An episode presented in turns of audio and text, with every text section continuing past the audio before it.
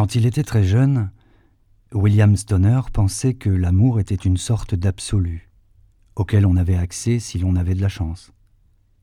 En vieillissant, il avait décidé que c'était plutôt la terre promise d'une fausse religion qu'il était de bon ton de considérer avec un scepticisme amusé ou un mépris indulgent, voire une mélancolie un peu douloureuse. Mais maintenant qu'il était arrivé à mi-parcours, il commençait à comprendre que ce n'était ni une chimère, ni un état de grâce, mais un acte humain, humblement humain, par lequel on devenait ce que l'on était.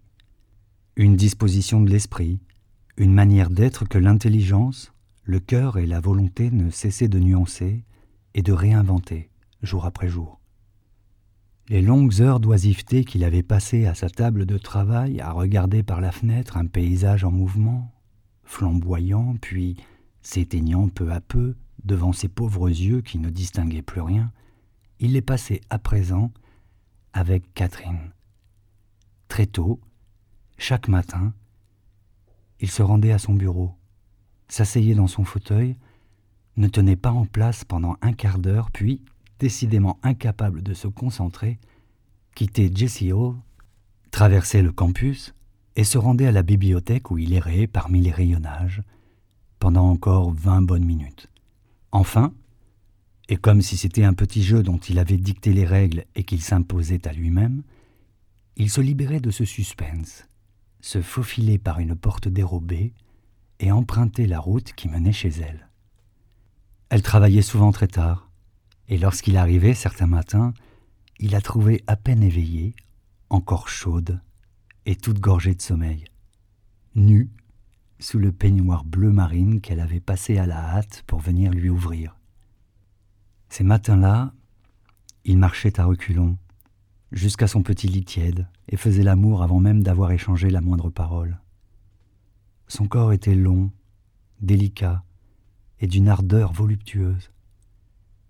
Quand il le caressait, sa main, tout intimidée, semblait revenir à la vie. Quelquefois il le contemplait comme un incroyable trésor dont on lui aurait confié la garde.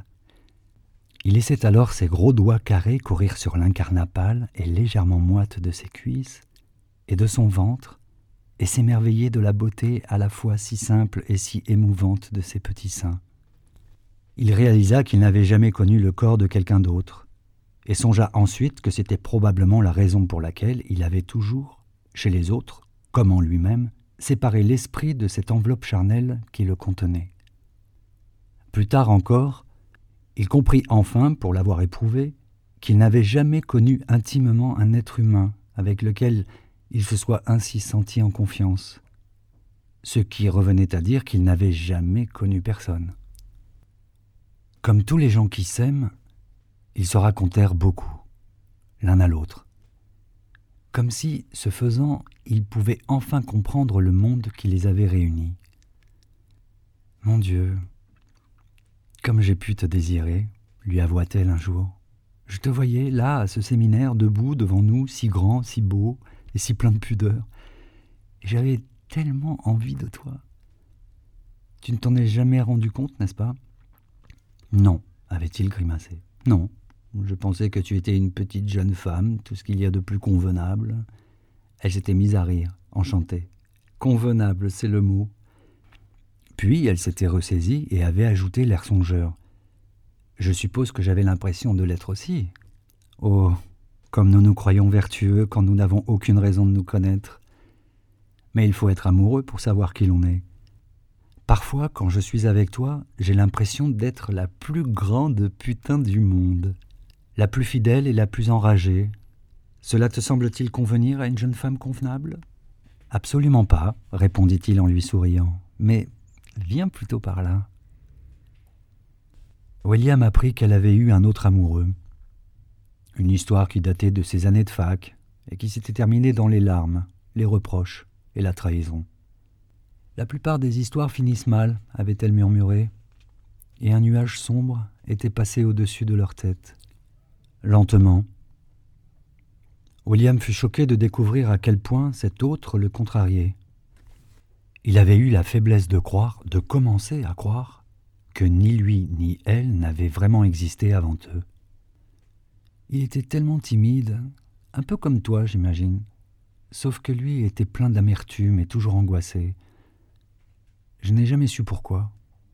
Il m'attendait sous un grand arbre au bout de l'allée qui menait au dortoir. Parce qu'il était trop timide pour venir s'aventurer au milieu des autres et nous marchions pendant des kilomètres et des kilomètres à travers la campagne jusqu'à ce que nous soyons sûrs de ne plus croiser personne. Mais nous, nous n'avons jamais vraiment été ensemble, même quand nous faisions l'amour.